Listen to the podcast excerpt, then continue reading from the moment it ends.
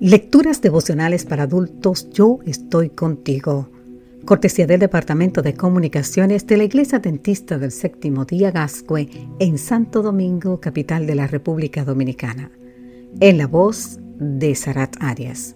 Hoy, 4 de noviembre, como la palabra del Señor lo había anunciado.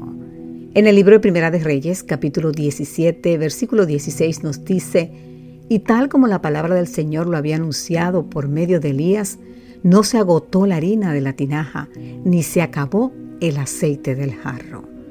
Los abominables actos idolátricos perpetrados por el rey Acab y su esposa Jezabel suscitaron la ira divina. En tales circunstancias, Elías profetizó, Vive Jehová, Dios de Israel, en cuya presencia estoy, que no habrá lluvia ni rocío en estos años, hasta que mi boca lo diga. Primera de Reyes capítulo 17 versículo 1.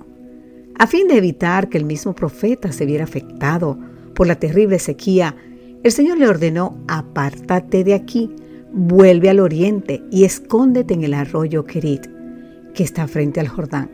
Beberás del arroyo yo he mandado a los cuervos que te den allí de comer. También podemos ver esto en Primera de Reyes, capítulo 17, los versículos 3 y 4. Los cuervos le llevaban un banquete, pan y carne por la mañana y por la tarde, y bebía del arroyo.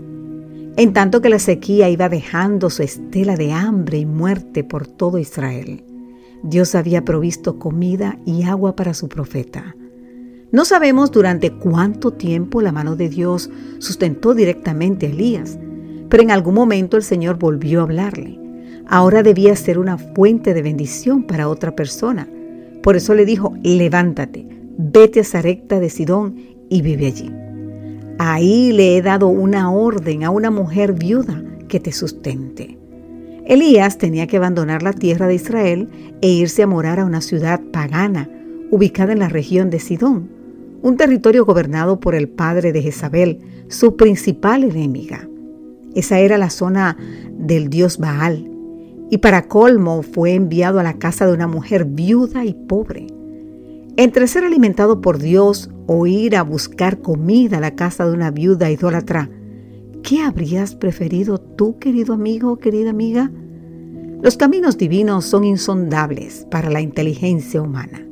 Es mucho más sencillo ser servido que servir, ser bendecido que esforzarme por ser una bendición para alguien que no comulga con mis valores y creencias. Pero el profeta asumió su papel, enfrentó con fe la alteración de su comodidad y fue el instrumento que Dios usó para que ni la harina de la tinaja ni el aceite del jarro se acabaran en la casa de una mujer viuda. ¿Y sabes qué? Todo sucedió como la palabra del Señor lo había anunciado en Primera de Reyes 17:16. Querido amigo, querida amiga, podemos confiar, y yo diría, podemos confiar a ciegas, siempre en la palabra de Dios, en nuestro Señor. Amén.